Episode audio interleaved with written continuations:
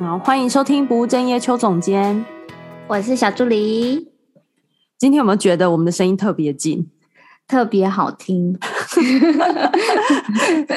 因为我们今天是 live podcast，对，终于首次的面对面的跟 Erica 录 podcast，真的第一次我们可以同同时使用同一个麦克风，这样。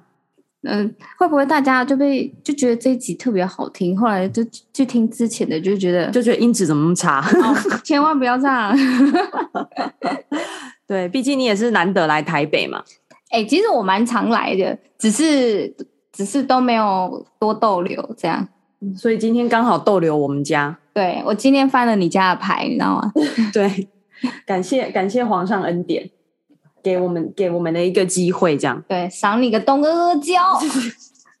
对，那你昨天睡得还好吗？我觉得睡得挺好的。然后我跟他们家的那个小猫 Robbie，对，就是有点又爱又恨。因为我最近对他也是这样的心情。他就他就很可爱，但是他他就是你知道太小了，然后还会乱抓人、乱咬人。对，然后我就觉得吸给他抱。真的，我每天也都是这样子的心情。就本来觉得哎很开心，因为就是就是觉得养一个一个小动物，然后可能我在工作的时候就呃有有有猫陪的感觉。可是有时候就发现它在旁边一直在那边给我翻什么洗衣袋啊，摇什么电线的时候，我就觉得天哪！然后就立刻把它再丢出去外面这样子 丢丢，不用对它太客气。可能它它需要需要一段时间之后变得长大一点之后，可能就会好一点。嗯。对，所以嗯，但目目前觉得生活还是有一些不一样的感觉吧。我觉得生活有不一样的感觉这件事蛮重要的。就是今今天之前呢，我们的主题都比较偏呃工作，但最近有一些转变，对不对？对，因为我觉得不要再跟大家谈工作了，我觉得真是够了。台湾人难道奴性还不够吗？不要再工作了，就是 就是上班下班，然后吃饭。嗯，看个电视、划手机、睡觉，隔天又一样。然后这真的就是工作。然后邱总就有今天这次要录的时候就说：“我们真的不要再讲工作了，我们要拉回我们生活才是主场景。”没错，因为你记得我们上次谈的人生的意义吗？对，就那一集我还没上传。对，大家之后就会听，大家大家之后就会听到了。在听到这集之前，麻烦先去听前一集，就是有关于人生的意义这件事情。其实我们上次在谈人生的意义的时候，我其实有蛮大的感想，我甚至有感想到，都觉得很想跟身边的人的身边的人分享。然后上英文课的时候，还跟学生讲说，我们今天就来上这一篇的原文版吧，英文版这样子。你说。Family 跟 Society 那个，对对对对对，就是对对全世界不同国家的人来说，就是我们人生的意义到底是什么？像我突然想要小闲聊一下，昨天跟林安七林几不会记录哦，嘿，然后就有聊到一些趣事，就是之前 Erica 恨的牙痒痒的事，他就是去她的先生 Daniel 先生，嗯，去酒吧，然后忘了忘了带笔电回来。对，他把笔电丢在那个夜店，然后他人就坐了计程车回家，然后就在椅子上睡着，然后就他就说他有他有想到他没有拿包包，然后我说那你怎么没有赶快回去拿？他说因为我觉得好累。这一点真的是我听到之后，我真的觉得想要给他十巴掌。就是你当然会恨得牙痒痒，但是这何尝不是我们需要就是学习的地方？就是他真的很随遇而安啊，无去了摩 key 啊。我跟你说，他真的很随遇而安，他是我遇过最随遇而安的人。我觉得他是我遇过能级最高，就是就是，我真的很佩服他，我非常非常的喜欢他。对，他没他就是想要想要怎么样就怎么样，今天起来想怎么样就怎么样的那一种，不太有什么人生的计划。嗯，可能来台湾也是这样子哦。对啊，就是、要去台湾哦，好吧，那就去吧，这样。或者就入了一个奇怪的坑，然后就开始教英文，这样，每天这边愁眉苦脸的这样。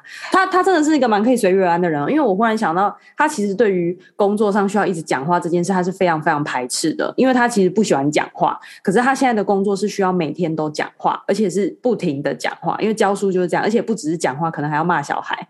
对，所以。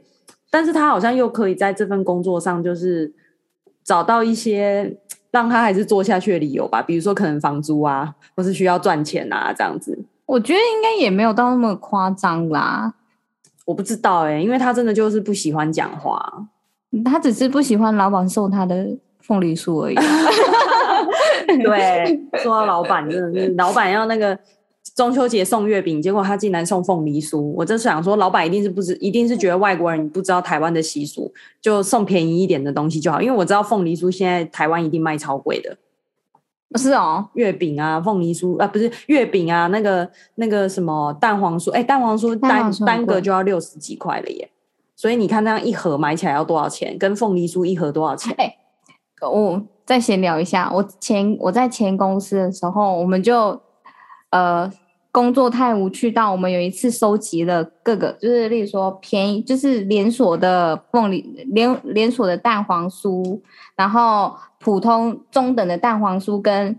高级的那种孔金的蛋黄酥，一颗要一百多块那一种，我们剖开来分开吃。嗯，其实其实 吃起来差不多。啊，对，最普通的那个也没有难吃到哪里去，最贵的那个也没有好吃到哪里去。就是，但是价位就是差，可能要两倍。哦，嗯，所以对啊，我就觉得，嗯，我老公真的是一个蛮随遇而安的人，应该要跟他学习。像他今天早上也是一起来就忽然说。我想要去游泳，嗯，然后我就说好吧，那你去，嗯嗯，他他就他就自己去了，他很酷，对，然后他就问我说，哎，那等一下你们会在家吗？我就说不知道，没有办法告诉你，我们要随遇而安。好，总之我们最近要把生活从工作拉回啊，不，主题从工作拉回生活，对，嗯，然后我们今天想要讲的是。生活的仪式感，没错。为什么会想到这个主题呢？其实是因为那一天我在跟小助理聊天，我们平常就生活蛮蛮会闲聊的，然后就讲到说他每天生活有一些仪式感，就是他会做一些就是很固定的事情。然后我有点惊讶，因为我其实不太知道说哇，他去上班之前，我原来会花很多时间做这些事情。就是我跟 Erica 比较不一样的地方是，我是那个很相信一些邪门歪道的人，还有我是相信一些什么呃人类图啊、什么星座啊什么。但是 Erica 就是很理科的，没有我一半相信，就是、我还是有相信。就是你知道，他就会说，嗯、呃，像就是反正他就觉得就是心理就是怎样就是怎样，然后有一个理论什么在，然后像是人类图那一些，或是星座那一些，就比较。比较，它也是有理论啦，只是对对对对，只是没有那么科学的那个证佐证。嗯，对嗯，但是我又很信那个，对对。然后人类图就有说我是个投射者，就是很容易受影响的。嗯、我也是哎、欸，对。然后所以我在我就有一就我有发现我是一个真的很容易被受影响的人，所以我就会尽量在上班前把自己调成调。调整成一个比较中性的状态，然后再去上班。嗯、对，所以你都会做什么？哦，那那一天他听到这件事，好像倒退三步，有有那么夸张吗？是没有，但是就觉得哇，原来你都会花时间做这些事啊，我很惊讶。就是我九点上班，然后我会七点就起床，然后起床就先吃早餐，然后配一杯咖啡，嗯，一定要一个咖啡。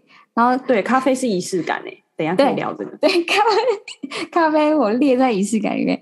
咖啡来一下，然后整个早餐吃完之后，就去打理自己呀、啊，干嘛干嘛。然后打理自己完之后，我会做十分钟的瑜伽。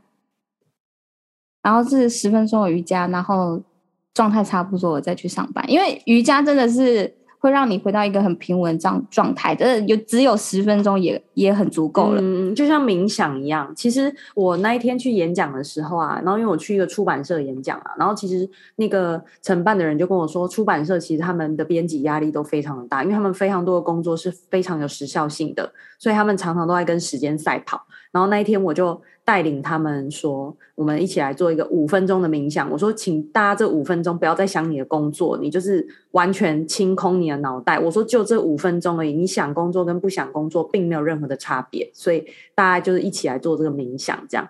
然后我就发现那个他们的那个 HR。应该是蛮喜欢这种我带大家慢下来的状态，因为他事后跟我讲说，哦，他其实常常都会很想要跟他们这些新进，因为他们算比较新进的，就是不待不到三年的那种比较新鲜人的。他说他都会很想跟他们讲说，就是有时候他们可以花半个小时啊，一个小时，就是去他们楼下那边，他们有一个咖啡厅，就在那边看书，他觉得都很好。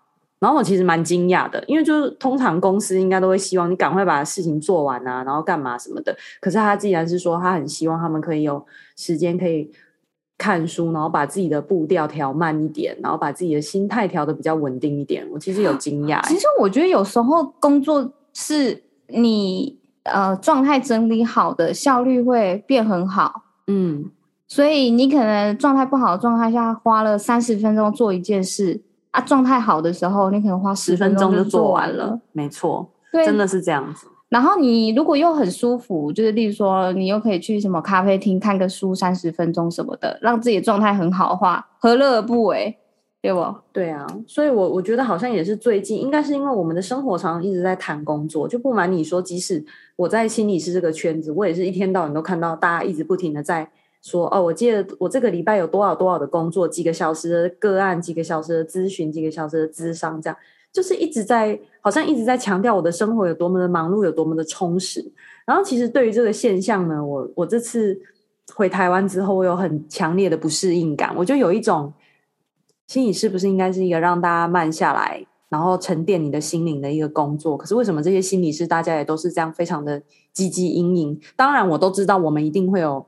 生存的焦虑嘛，就是怕没钱没，就是生活不下去。可是我觉得一个心灵要让大家慢下来的一一个一个工作，可是你又一直呈现出这样子很忙很忙的这种状态，其实我觉得很不一致哎、欸，我自己觉得。其实我觉得这个很还蛮常见的哎、欸，嗯，像是我朋友有在做那个有氧带带带动跳，像是健身房。嗯连锁健身房里面都有有氧课、瑜伽课，有没有？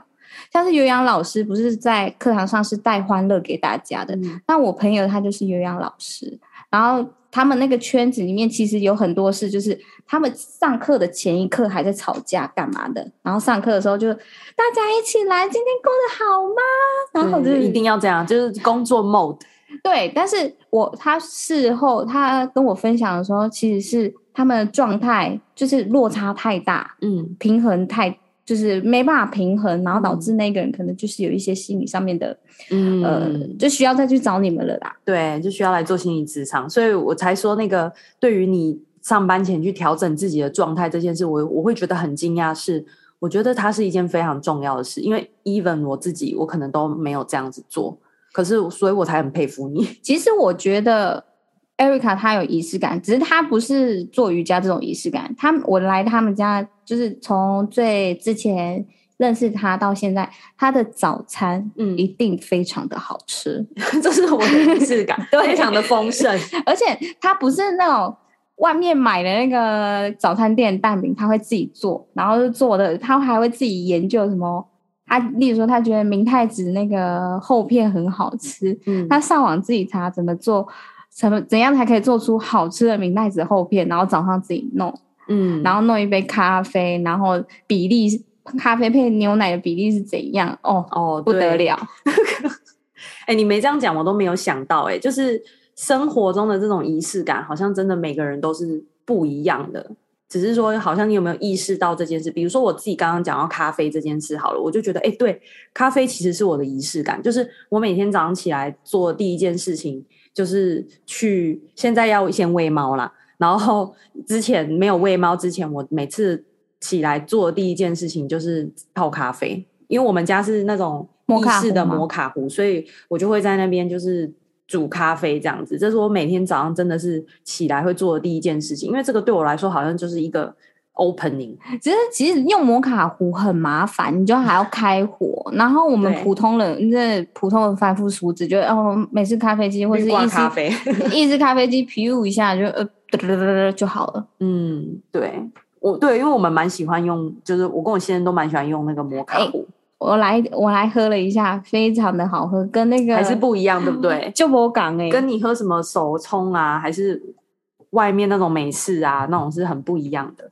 不一样，超级无敌霹雳好喝，真的好。所以，我们今天就是要来聊生活仪式感这件事情嘛，对不对？嗯。然后，我们或许可以聊聊我们对于生活仪式感自己有什么样的想法。那好啊，我们可以先讲讲，哎，到底什么叫做仪式感？嗯哼。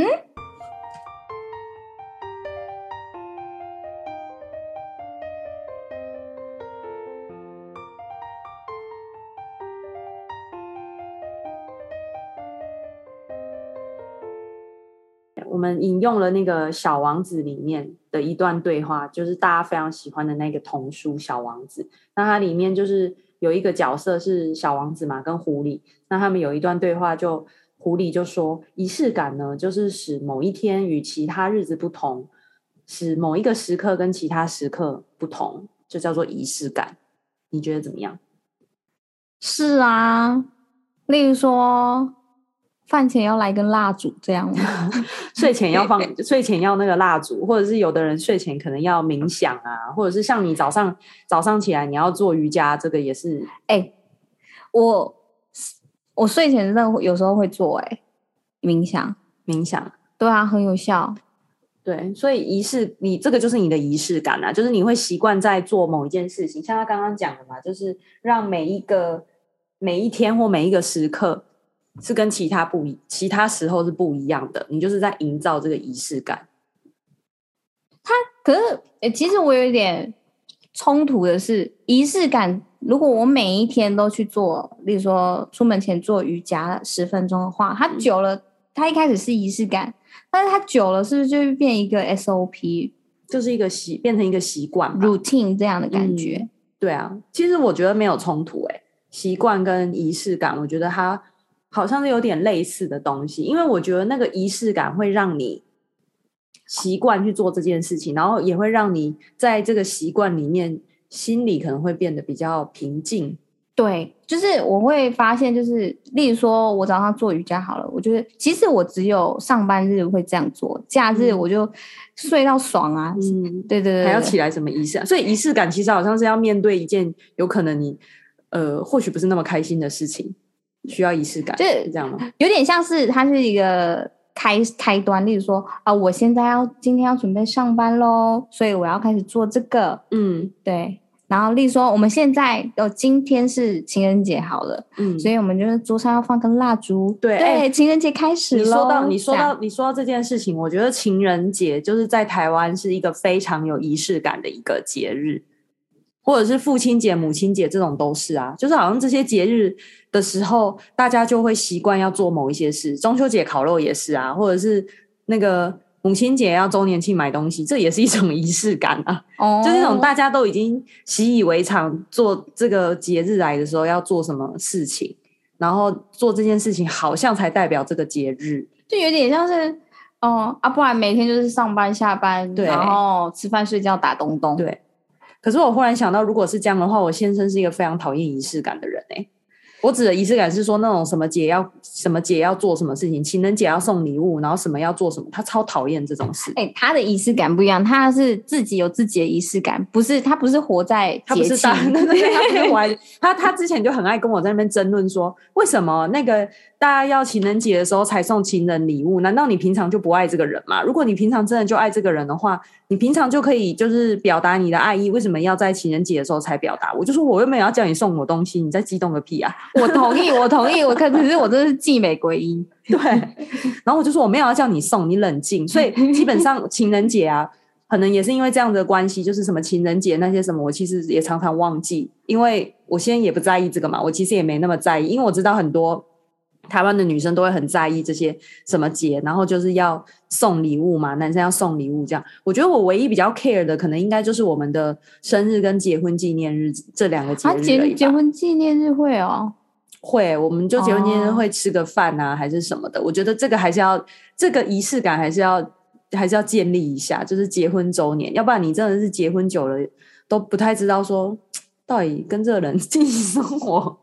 那已经过多久了啊？其实我觉得你们假日就会会就是比较有空的时候，都会嗯都蛮有仪式感的啊。例如说，就礼拜五晚上一起去某一间餐厅吃个饭什么的，然后喝个小酒。哦，那个是昨天而已啦，没有常常。哦，真的哦。嗯，有时候就是在家里吃这样而已。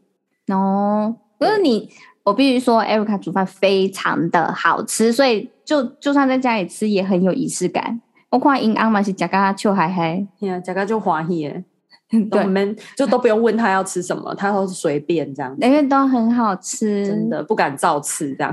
不是不是不敢造次，金牛座，Erica 金牛座，金牛座的那个金牛座自己是不会吃不好吃的东西的，真的是非常好吃。哎、欸，你会不会不小心就开了一间餐厅？应该不会，我觉得太累了。我之前有说，哎、欸，如果要开一个匈牙利餐厅，可能要叫我婆婆来哦，叫我婆婆煮。哦，那应该蛮有名的哦。对，因为我婆婆她什么都会做，就是从。从咸的到甜的，她都会做。嗯，好，那我们刚刚讲到那个仪式感啊，其实仪式感这个。这个点吧，我觉得它其实是从疫情开始之后，我觉得开始被大家重视。就是之前我们那时候常常那个因为封城的关系嘛，然后全球可能有很多人都在家工作，然后我们心理学界就常常一直就是那时候我们就常常会有一些什么心理专家会被访谈啊，说哦，我要如何减轻在这个 COVID 期间的焦虑感？那很多心理学家都会提出说，哦，你的生活要有仪式感，比如说。嗯，你今天是在家工作，在家开会，然后像我有的就有听有的朋友，那时候在英国的朋友工作的时候，他们就有分享说，比如说他有主管是会全装的那一种，然后还会穿那个衬衫那一种，连下身说不定，下面是穿睡裤啦，但是他上面上半身非常的有仪式感，uh -huh. 就是一副我现在就是在工作的一个状态。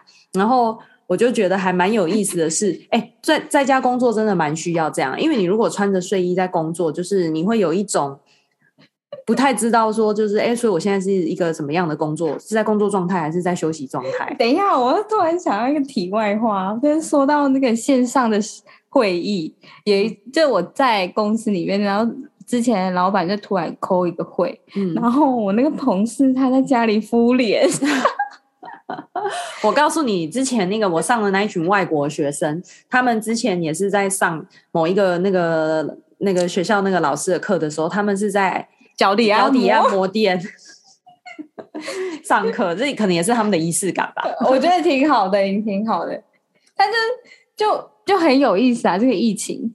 但的确，回到原本说的，的确，我觉得整天都在家上班。嗯，你白天已经就是你已经在自己熟悉的环境里，就是家里，然后你要把自己调整到那个上班那种紧绷的 mode 是有点困难的。对，我觉得在家上班的人非常非常需要仪式感。比如说，你可能需要就是有一间一间房间是你你可能专门工作的，因为你如果比如说什么在床上工作，还是在餐桌上工作，这个就会跟你的生活很混很很混合。你久了你会觉得就是好乱，而且它很容易就是让你上下班不分。嗯，对对对，就是时间到了，哎，我应该下。如果就是在公司上班哦。五点到六点到，我要下班了，拜拜。然后回家就是做自己放松嘛。嗯、但是在家里的话，就是时间到了，哎，这个还没做完，没关系，我反正我在家，我就自己再弄一下好了。对，因为去上班，其实去上班的这个这个。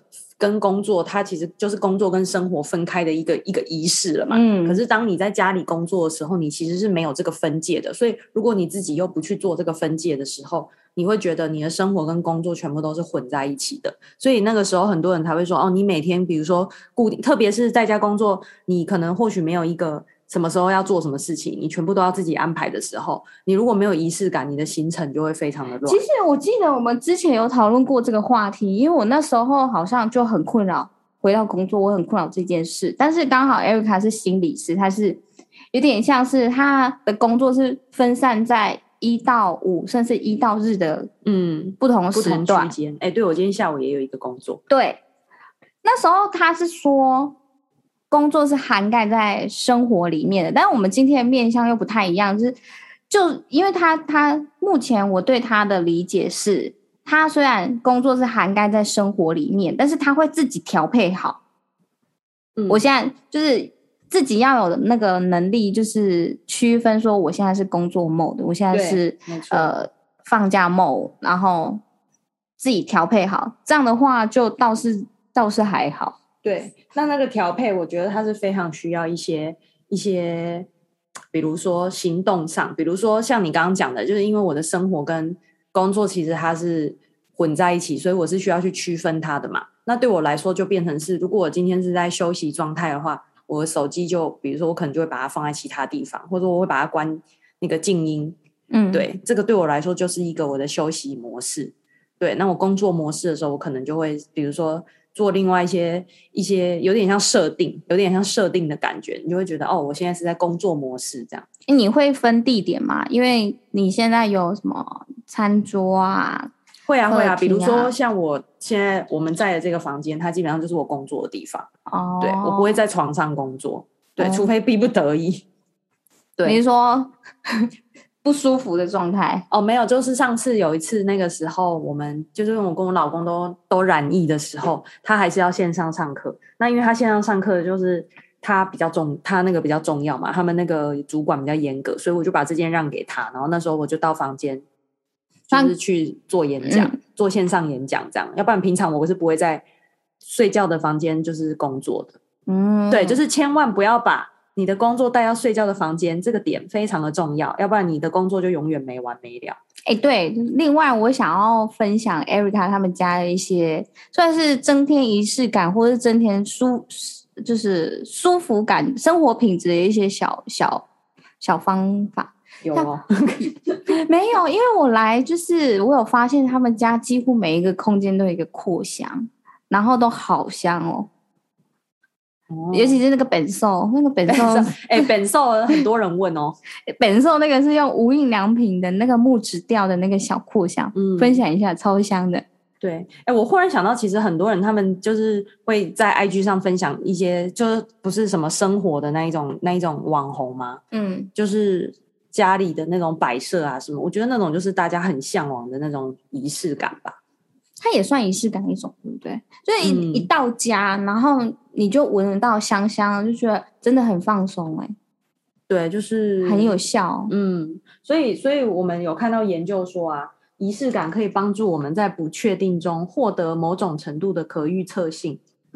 所以它其实是会让你在面对不确定的时候提供一些缓冲，或是让你自己。心情比较好，也有舒缓焦虑的效果，平稳一点。对，就是当当你做这件事情的时候，你心里就会比较安心一点。比如说，你可以讲一下你，比如说你去工作之前，你做这些事情带给你什么感觉？